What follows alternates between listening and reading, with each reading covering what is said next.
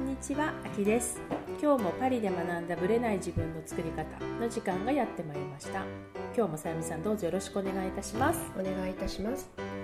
最近さゆみさんがちょっと気になった話があるっていうことなのでちょっと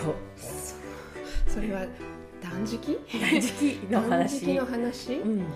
ァスティングの話をちょっと、ねはい、あのそうですねなんかあの一ヶ月ぐらい前はいのことなんですけど、うんうんちょっと体がすごく重く感じたので、ええ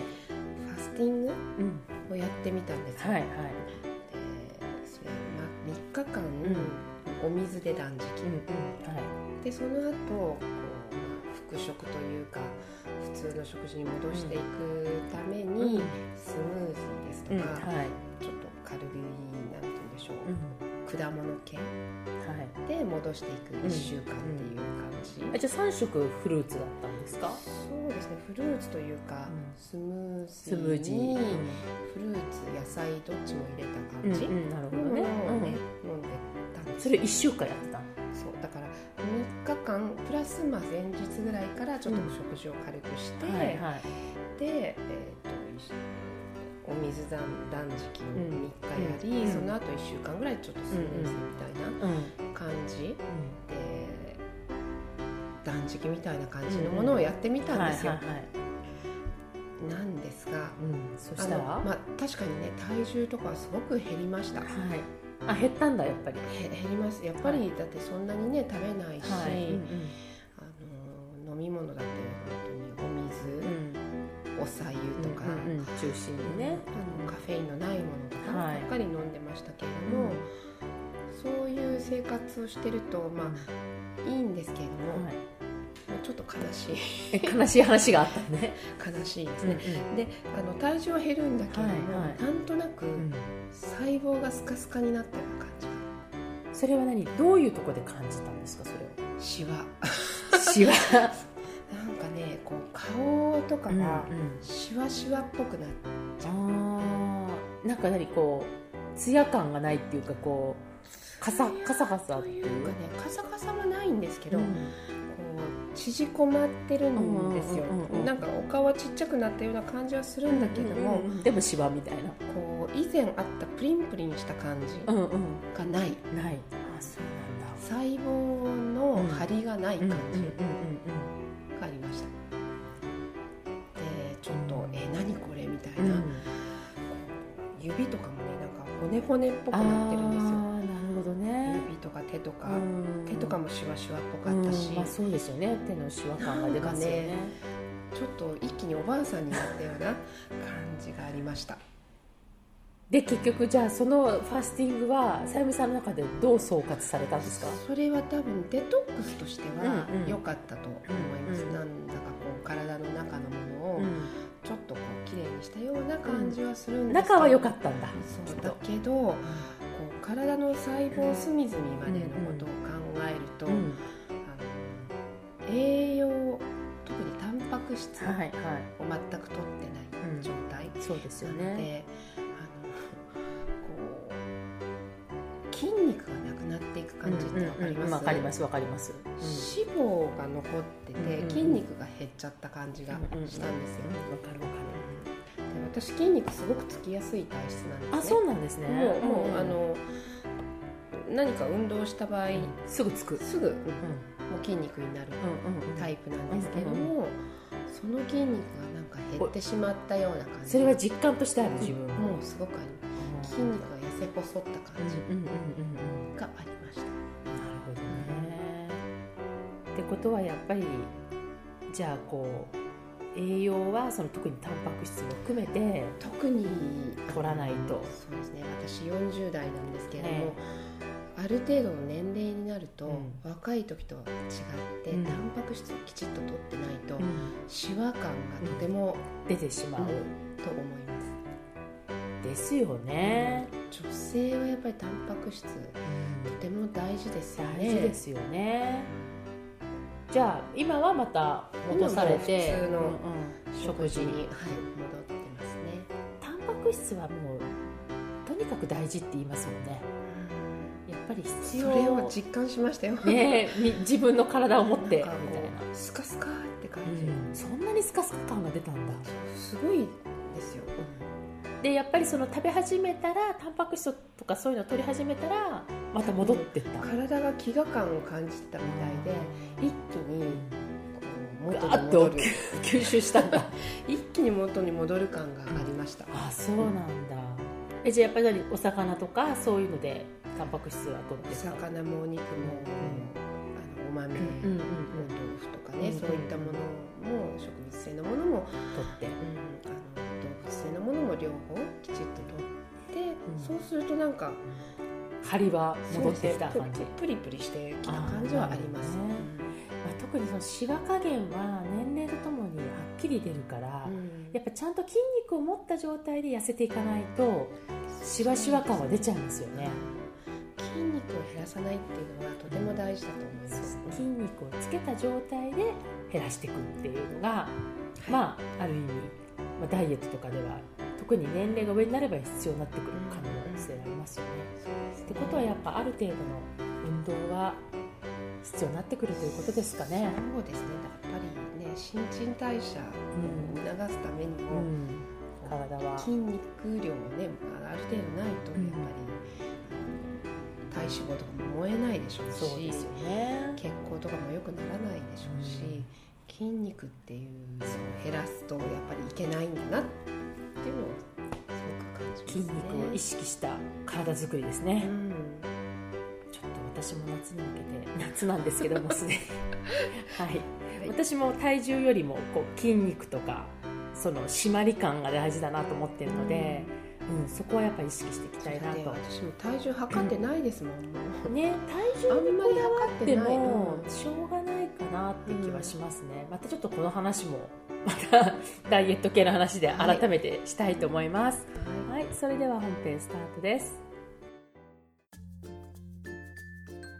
はい、本編は今日はフリートークっていう形で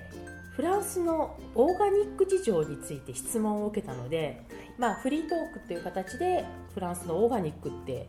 どうかなっていうところをちょっとお話ししていきたいなと思います。さゆみさんはオーガニックの、まあ、食品とかそういうものを結構使ってらっしゃいます利用しこう使ってますね、はい例えばどういうところで例えばどういうものでもいいし例えばこだわりを持ってるとしたら基本的には調味料は全てオーガニックお塩とか、塩もそうですし胡椒とか胡椒もそうだし、うんオイルとかスパイスとかオイルあなるスほパどイスもね全部、うんうんうんあのオーガニックのお店で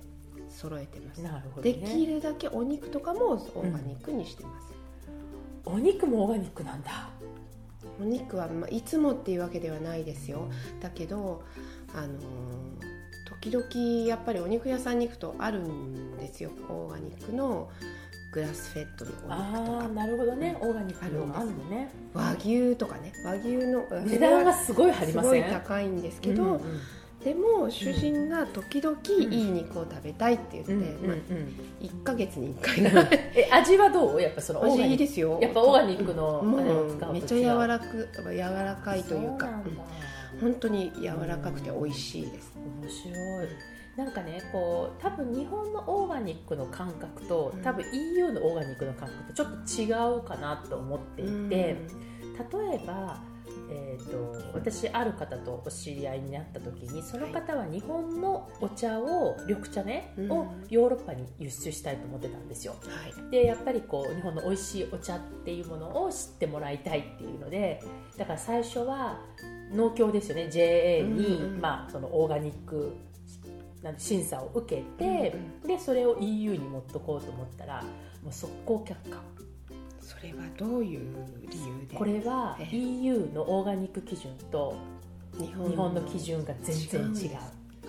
はっきり言って EU は厳しいんですようんそれは聞いたことありますで私もアメリカもオーガニックオーガニックってありますけどアメリカよりも多分ヨーロッパの方がまだ全然厳しいんですよ私ね。ね特にお肉に関しては、うんめちゃめちゃヨーロッパ厳しいって聞きました、うんそうんまあ、狂牛病とかいろいろあったじゃないですかそうです昔ねね普通のオーガニックじゃないお肉でも絶対にそういったホルモンとかねとかえ使えないし、かなり厳しいはずなので普通のお肉でももうほぼオーガニックレベル、そうというのは私も私聞きましたけどね牛、乳もそうだって聞いたんですよ、うん牛乳ほとんども、ねうん、そのホ乳ルモンとかね牛に関してもミルクを作る時にアメリカの作り方なんていうのは、うん例えばヨーロッパでも絶対ありえないってあのいう、もうもう絶対あのありえないから許されないそうことだからですよね日本の感覚であアメリカのその牛乳の製法は良くないからとか言ってるけどうんあれと同じ感覚でヨーロッパはもうもうすでに捉えてないから、っていうのを私も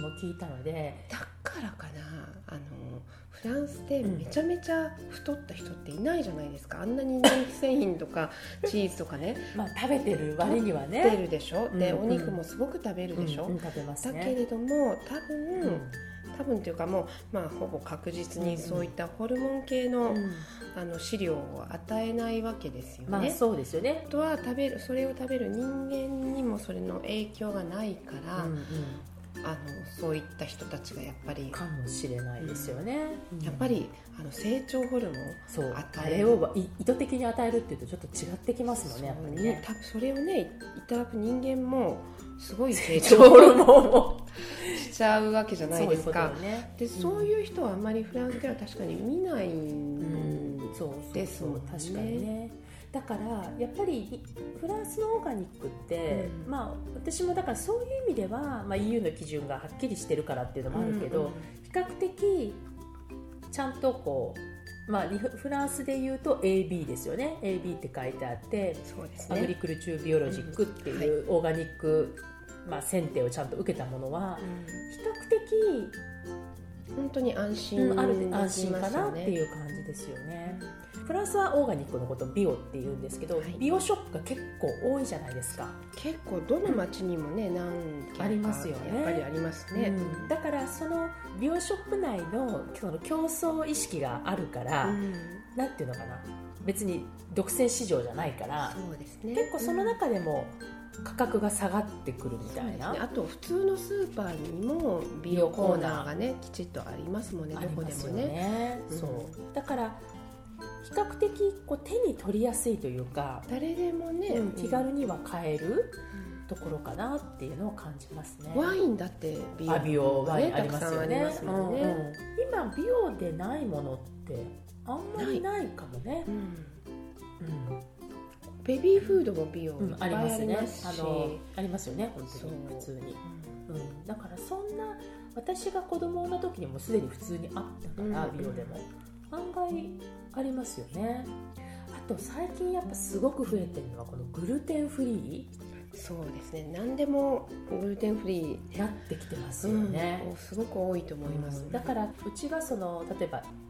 ハイパーマーケット、うんイーペーマッシェっていうそのスーパーのよりもすっごい大きい、うん日本だと何コストコとかああいう系になるのかな、ああいうのところに行くともう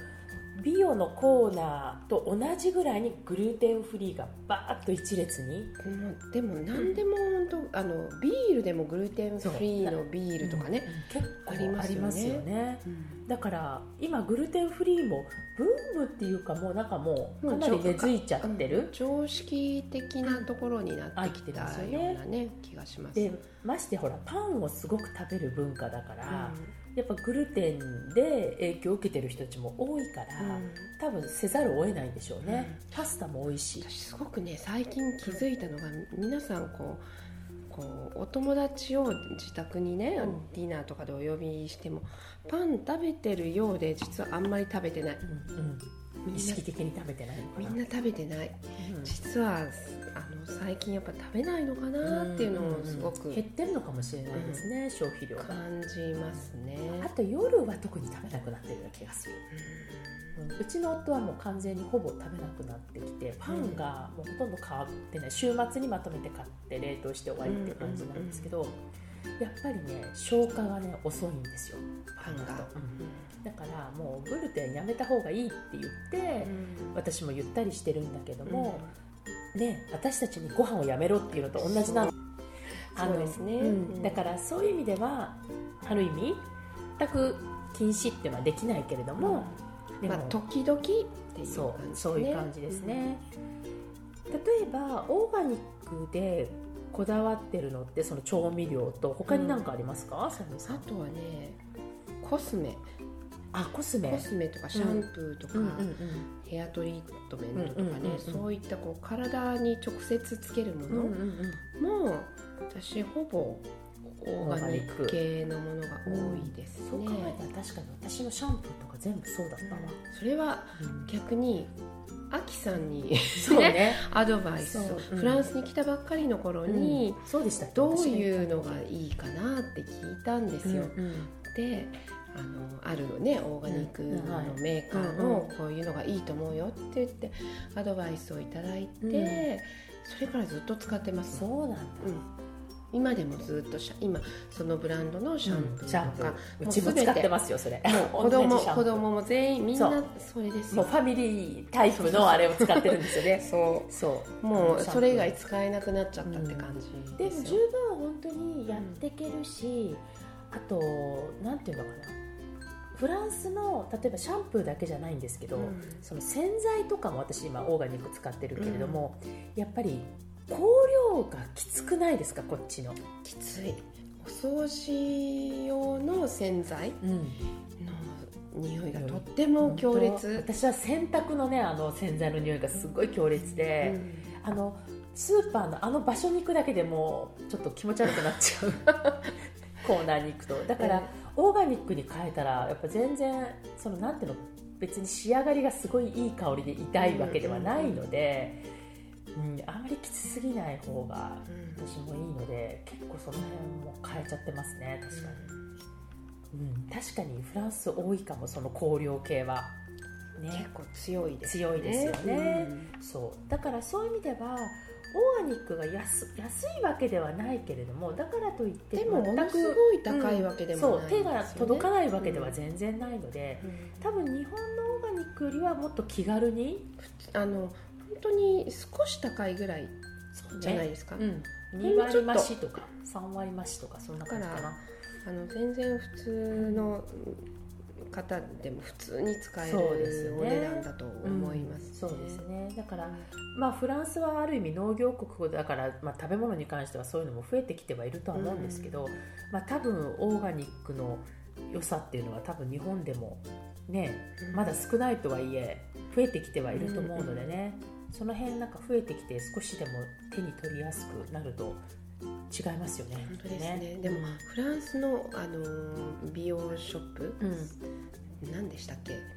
えー美容セボンとかああいろいろありますよね。でできてるんですよねうんそういろいろあります。日本にもねうん確かあそうそうセボンってありますよね美容セボンってうん、美容セボン、ううんん、うんうんそう骨董通りにできたって聞きました、でもうん場所的にすっごい高く出してるんじゃないかってイメージがあるんでねすちょけっど、といこと今年の夏行ってみようと思いうん、ます、ちょっと見てきてください、うんうん多分日本のなんかフランス的なものを入れてるだけなのか、まあうんどういう感じなのかちょっとね私もわからないですけどうど,、いう感じなのかちょっとリサーチしたいなと、そうですねちょっうとんじゃあま思いまた秋以降はい教えていただければと思います。はい、少しは参考になったでしょうか。ぜひちょっとオーガニックがどんな感じで日本に浸透していくか、これからまた見ていきたいと思います。ありがとうございました。